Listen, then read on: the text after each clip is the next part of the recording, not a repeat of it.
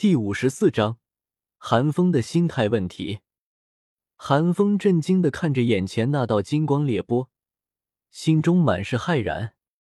戴沐白此时方才转身，看到韩风的表情，满意的大笑道：“疯子，你以为只有你和唐三才能自创魂技吗？我这一手虽然还不算自创魂技，但却是我刻意为你准备的，足足花了我数日的时间啊！有没有惊喜到你啊？”不动。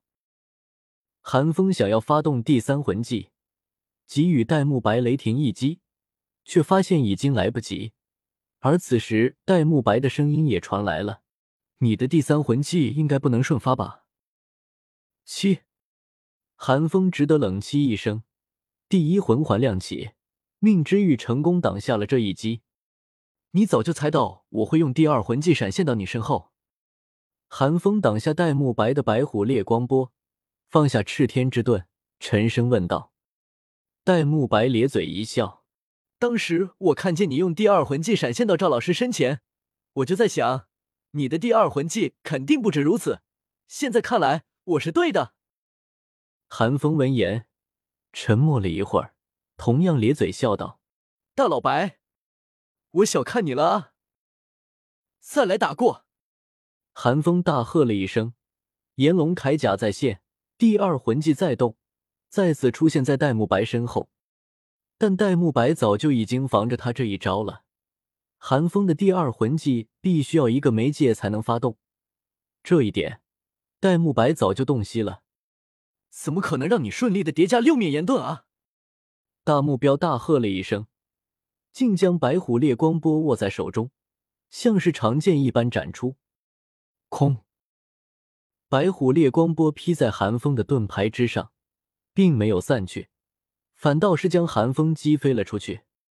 但戴沐白脸上却不见喜色，反倒轻喝了一声，猛地一跺脚，朝寒风追杀而去。兄弟，不可能让你用出第三魂技的啊！戴沐白以为自己已经看穿了寒风的意图。却不想当自己冲出去的瞬间，寒风突然对自己一笑，洁白的牙齿咧成一排。这么大的惯性，你要是能够克服的话，就克服给我看啊！戴沐白心头狂震，知道大事不妙。第二魂技，定点守护。寒风再次使用第二魂技，这一次他还是闪现到了戴沐白的身后。戴沐白的速度很快。寒风根本不可能抓住他，但他的目标本就不是戴沐白。不动，阎罗！寒风暴喝了一声，身后站起一尊摄人的火焰虚影，巨大的盾牌横在寒风面前，由火焰构成的拳头高高举起，仿佛随时都会砸下。戴沐白连忙转身，看到已经用出第三魂技的寒风，倒抽了一口冷气。眼底满是凝重，落，空空空。随着寒风的一声低喝落下，寒风身后的火焰虚影动了，高高举起的拳头如同流星般朝戴沐白砸下。喂喂喂，这已经不能算是防御魂师了吧？观战的马红俊咽了口口水，艰难的说道：“来！”戴沐白同样暴喝了一声。如同猛虎一般跃起，与那巨大拳头狠狠的撞在一起，在震耳欲聋的轰鸣之中，戴沐白从尘埃中站起。寒风背后的不动阎罗已经少了一条手臂，只剩下迟钝的手还横在身前。寒风一脸沉着，嘴唇也有些发白。还来吗？寒风有些沙哑的问道。戴沐白狞笑了一声。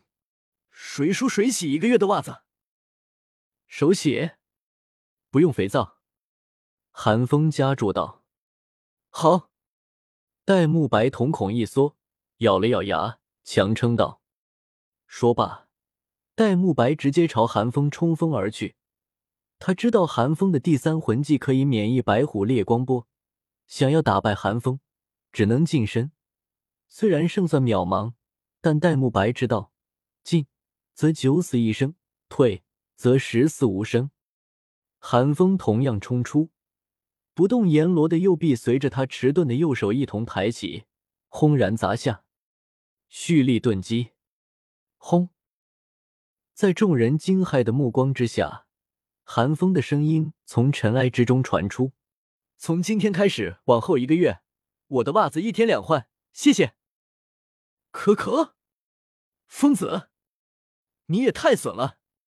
随后，戴沐白气结的声音同样传来，众人这才松了一口气。多谢夸奖。韩风只是笑了笑，便走到了大师身前。戴沐白无奈，也只好来到大师身边。不出众人所料，大师并没有什么好表情。大师先是看向了戴沐白，一开始你让我很惊艳，很少有强攻魂师会懂得变通，但你做到了。但你接下来的表现却让我大失所望。你拦不住寒风用第三魂技，你根本就不用阻拦。寒风的第三魂技消耗很大，这一点你不可能不清楚。你只需要拖过那两分钟，就能打败他。但你没有，你选择了和寒风硬碰硬。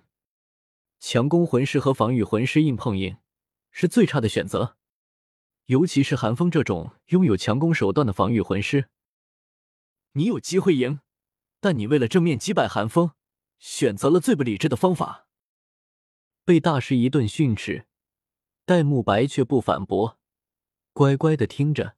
这些他都知道，但对上寒风，他是绝对不会选择避战的。大师见差不多了，也就收了。他本来就是为了接下来的训练，才准备了这么一出。如果把戴沐白骂的自我怀疑了，可就得不偿失了。让戴沐白回归队伍，大师又将视线放到了寒风身上。寒风，你让我很失望。大师根本不拖泥带水。昨天小三和我说，你是真正的天才，精纯的魂力远超同柴的修为，强悍的防御力，不俗的攻击力，还有各种自创魂技。但你今天的表现，大师正要开口。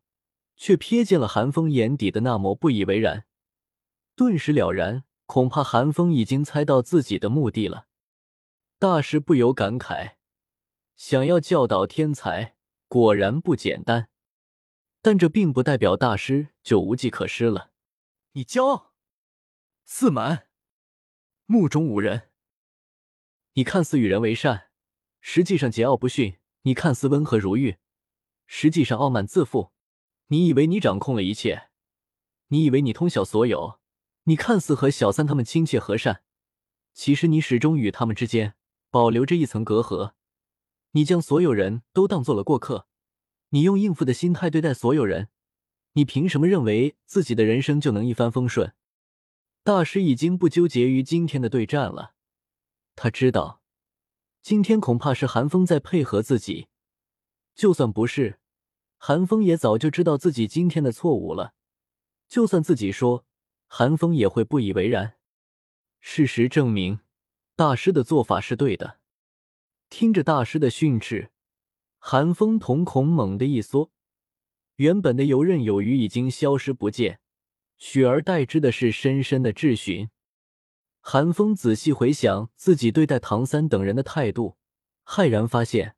自己下意识的将原著的角色带入了现实，在他眼中，唐三就是温和强大，戴沐白就是义气霸道，宁荣荣就是刁蛮任性。